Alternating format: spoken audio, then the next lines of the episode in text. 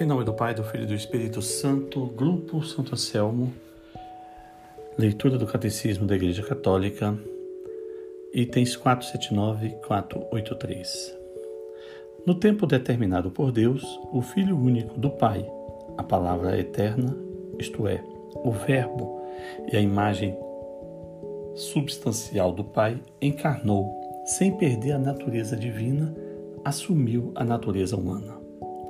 Jesus Cristo é verdadeiro Deus e verdadeiro homem, na unidade de sua pessoa divina.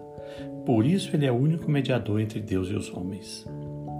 Jesus Cristo possui duas naturezas, a divina e a humana, não confundidas, mas unidas na única pessoa do Filho de Deus.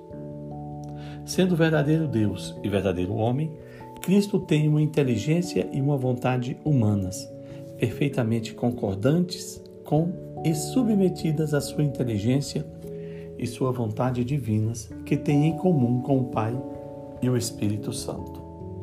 A encarnação é, portanto, o mistério da admirável união da natureza divina e da natureza humana na única pessoa do Verbo.